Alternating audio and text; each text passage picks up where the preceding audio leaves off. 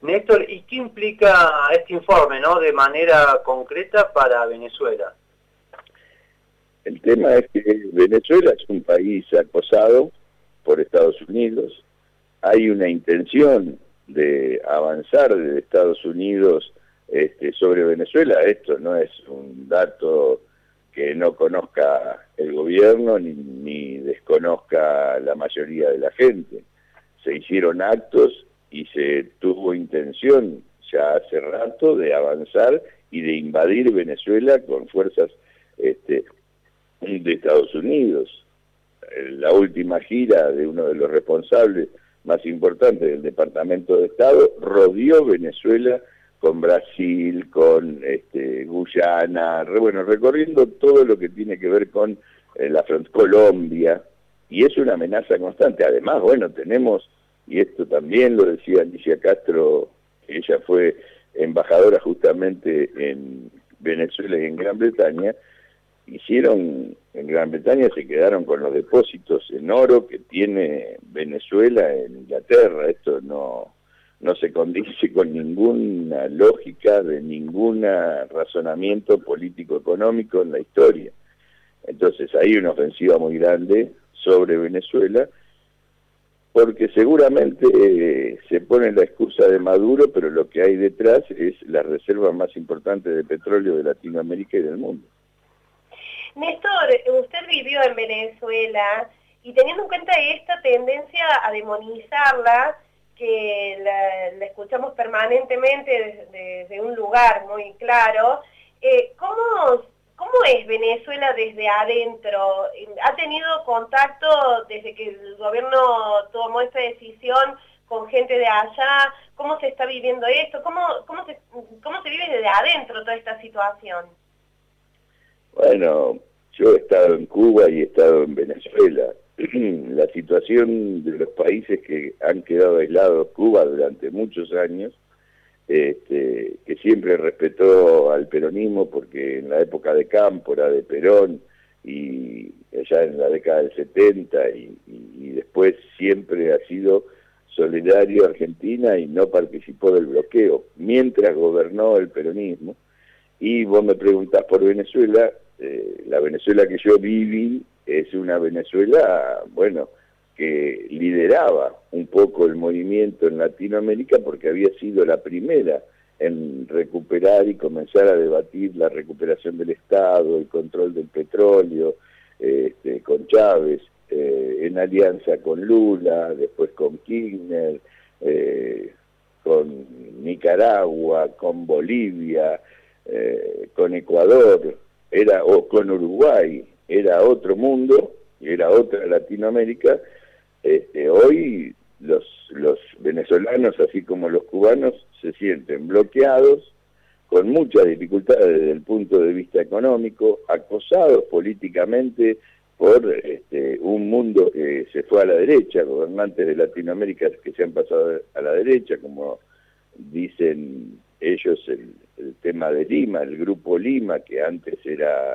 a favor de Latinoamérica, hoy está a favor de Estados Unidos. Entonces se padece como dirigentes venezolanos, se padece como pueblo venezolano, este, tener que estar en una defensiva, imagínense ustedes, bajo constante amenaza de ataque de que van a ser invadidos, con unas Fuerzas Armadas unidas detrás del proyecto bolivariano, esto un poco de garantía da al, al, habitante, al ciudadano venezolano, pero imagínense ustedes, eso es un constante acoso y que ellos cualquier signo que se que se tome, que se adopte, cualquier posicionamiento, y bueno, lo viven con, con pesadez, con bronca, sabiendo que igual son aliados de Argentina, que así, si hubiera hablado ayer, eh, como había prometido Alberto Fernández, con Maduro, lo hubieran atendido, se hubiera este, conversado, porque ellos creen en la, unidad latinoamericana como creen los pueblos. Yo creo en la unidad latinoamericana y abogo por ella, aunque haya una dictadura militar gobernando en Argentina. Eh, me acuerdo de Malvinas, distintos momentos donde uno aprovecha, cuando el gobierno está en contra de lo que uno piensa, a, a plantear e intentar vivir. Por eso mi recuerdo de Venezuela es el mejor, de gente muy afectuosa, de, gente muy, muy respetuosa de Argentina, admiran Argentina, los héroes argentinos. Este, yo no sentí en Venezuela a veces esa tirantez que uno siente con otros pueblos, qué sé yo, en Europa o con cualquier otro lugar que uno ande por el mundo, de desprecio hacia Argentina o de este, eh, a ver, ironía hacia el pueblo argentino, la subestimación que se siente en Europa, que se hace en Europa este, hacia los argentinos. En Venezuela es todo afecto, cariño, lo mismo que los cubanos, obviamente. Hoy es el día 8 de octubre este, y la unidad que se que tienen ellos y el respeto que tienen por el Che Guevara y por por los argentinos es, es, es histórico y no se levantó nunca, a pesar de que Argentina aún con gobierno democrático como el de la Rúa, este, no votaban a favor de, Cuba. Estos signos políticos se viven, se padecen, se sufren y por eso a nosotros nos duele, porque pensamos en los venezolanos que hubieran querido que Argentina eh, tuviera una posición más cercana a Venezuela y más lejana de Estados Unidos. Recordemos que estamos en comunicación telefónica con Néstor Picone, periodista, quien fue director argentino de Telesur en Caracas, haciendo un análisis sobre este voto de respaldo del gobierno nacional al informe Bachelet. Néstor, pero eh, los venezolanos tienen la sensación que necesitan ser salvados, porque eso es lo que por ahí se plantea desde afuera, que hay que ir a salvar a, los venezolanos. Salvados, me decís porque te escucho mal. Sí, sí, salvados. Por ahí desde afuera, claro. A ver, imagínate vos, nosotros, no sé cómo lo viven ustedes, pero cuando cae Bolivia, el golpe de Estado en Bolivia contra Evo Morales, cuando se pierden las elecciones en Uruguay este, y las gana eh, en la derecha con la calle Pou, cuando asume Bolsonaro, cuando Paraguay eh, se pone del lado de enfrente y se enrola más en Estados Unidos. Bueno, o Chile, el Chile de Piñera. Eh, uno lo que piensa para los argentinos, te digo vos, yo, nosotros, ¿qué pensamos? Que estamos aislados políticamente, las relaciones políticas, económicas, de frontera, de entrelazamiento, eh, hasta si querés turísticas. Este, yo me acuerdo de haber viajado a Colombia y dice, ahora que no hay guerrilla y que está tranquilo todo, ustedes vienen. Los hubiéramos necesitado también que vinieran en otros momentos. Digo, los pueblos son los pueblos y padecen. No es que quieren estar eh, protegidos por Argentina.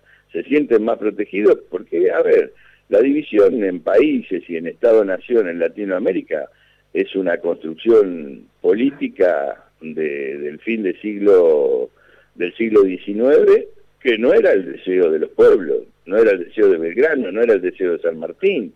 Digamos, a nosotros nos han construido estas divisiones y estas fronteras, no era el deseo de Perón.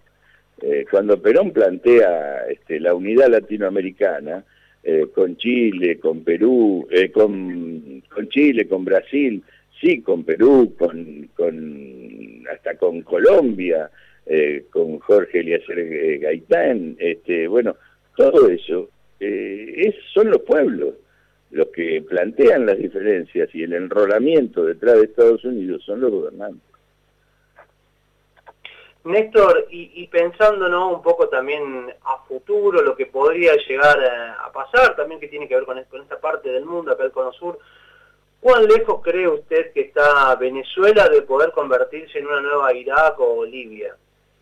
Y mira, yo soy eh, bastante pesimista en ese sentido, la locura en la que está metido el mundo eh, a partir de los gobernantes y de los liderazgos de tipos como Boris Johnson o Donald Trump, que además son expresión de la crisis mundial que existe, de la falta de liderazgo de la falta de unidad, de trabajar este, sobre la unidad de los pueblos y la unidad de las naciones, para enfrentar un, un, mundo muy complicado, de mucha concentración económica, y bueno, uno puede esperar cualquier cosa. Yo espero cualquier cosa desde Estados Unidos para acá, los poderes reales, este, realmente son terribles si uno lo piensa. Piensen que estamos en pandemia.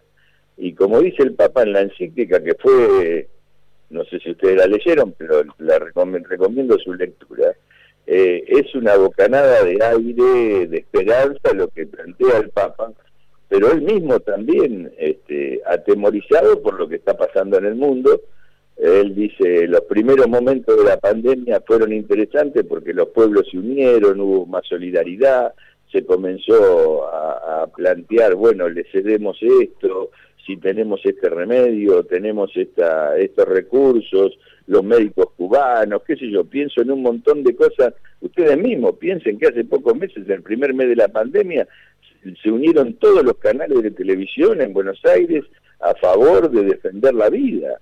Y eso duró un mes, un mes y medio. Y la locura después que, que, se vive de consignas y de marchas muy locas que defienden cuestiones que, que realmente no se condicen con la historia, pero sí se compadecen de lo que hoy están diciendo esos propios líderes. Boris Johnson eh, ha dicho cualquier cosa, Donald Trump también, ustedes lo viven, atacan diciendo que el, que el coronavirus no existe, después tienen COVID-19, se internan, salen, esas cosas generan confusión.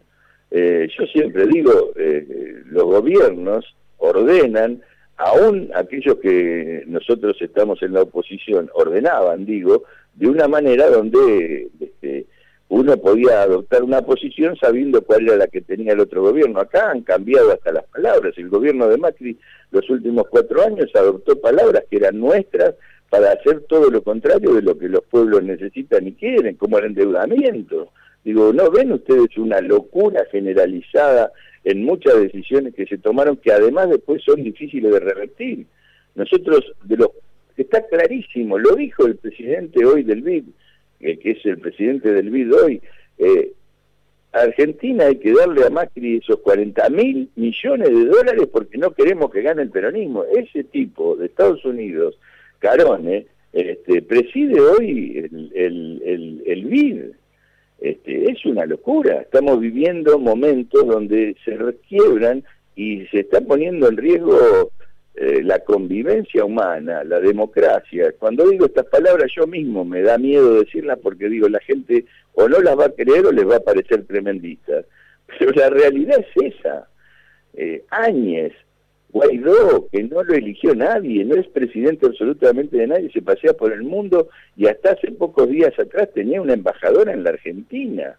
Un gobierno que no existe y es reconocido por más países que los que reconocen las elecciones en Venezuela. ¿No les parece una locura? Es una locura lo que se vive en el mundo. A ver, como integrante de la Internacional Progresista, y ustedes les agradezco, tuvimos charlas cuando se hizo la cumbre hace menos de 15 días el 18 y 20 de septiembre, planteaban estas cuestiones, este, que está en peligro la democracia, un sistema de vida mundial adoptado aún con contradicciones que se está resquebrajando día a día y que estas acciones sobre Venezuela, la amenaza sobre Venezuela, y por eso duele la decisión del gobierno argentino de enrolarse en la locura y no en la sensatez.